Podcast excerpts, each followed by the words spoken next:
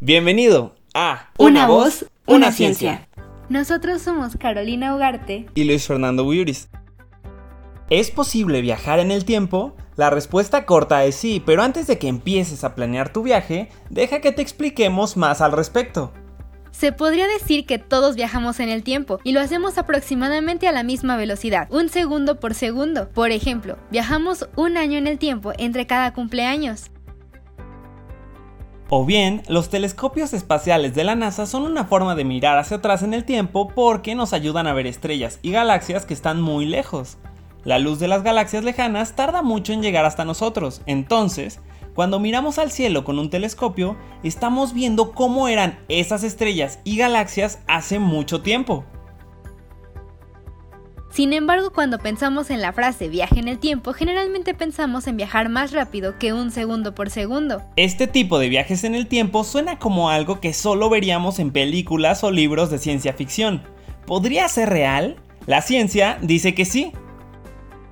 Ahora, ¿cómo sabemos que es posible viajar en el tiempo? Hace más de 100 años, el famoso físico Albert Einstein explicó cómo funcionaba el tiempo en su teoría de la relatividad la cual se ha convertido en uno de los principios fundamentales de la física moderna.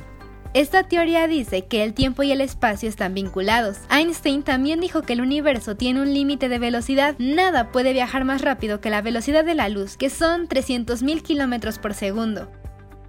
¿Qué significa esto para los viajes en el tiempo? Bueno, de acuerdo con esta teoría, cuanto más rápido viajas, más lento experimentas el tiempo.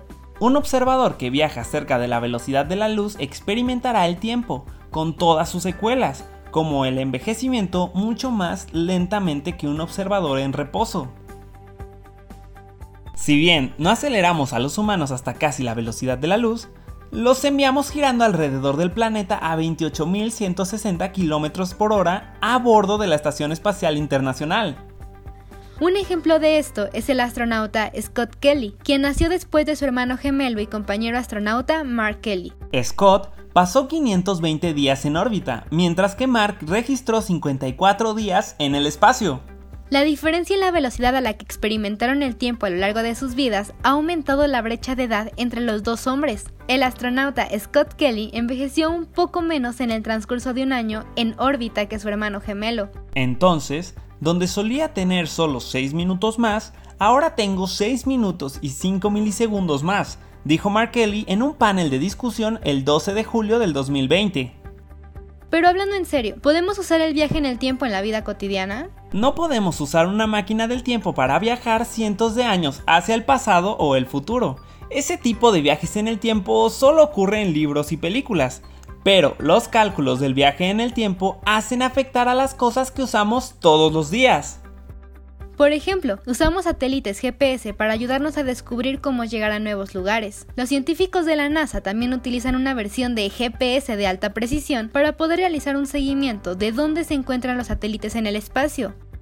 Los satélites GPS orbitan alrededor de la Tierra muy rápidamente a unos 14.000 km por hora.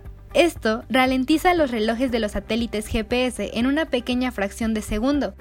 Sin embargo, los satélites también están orbitando la Tierra a unos 20.200 kilómetros sobre la superficie. En realidad, esto acelera los relojes de los satélites GPS en una fracción de segundo más grande. La teoría de Einstein también dice que la gravedad curva el espacio y el tiempo, lo que hace que el paso del tiempo se ralentice.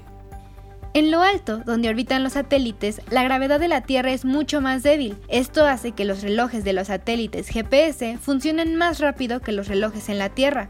El resultado combinado es que los relojes de los satélites GPS experimentan el tiempo a una velocidad ligeramente superior a un segundo por segundo. Afortunadamente los científicos pueden usar matemáticas para corregir estas diferencias en el tiempo. En resumen, sí, Viajar en el tiempo es algo real, y hay razones importantes por las que necesitamos comprender esta forma de viaje en el tiempo del mundo real. Esperamos que te pareciera interesante el tema del día de hoy. Gracias por escucharnos y hasta el siguiente episodio. Una voz, una ciencia.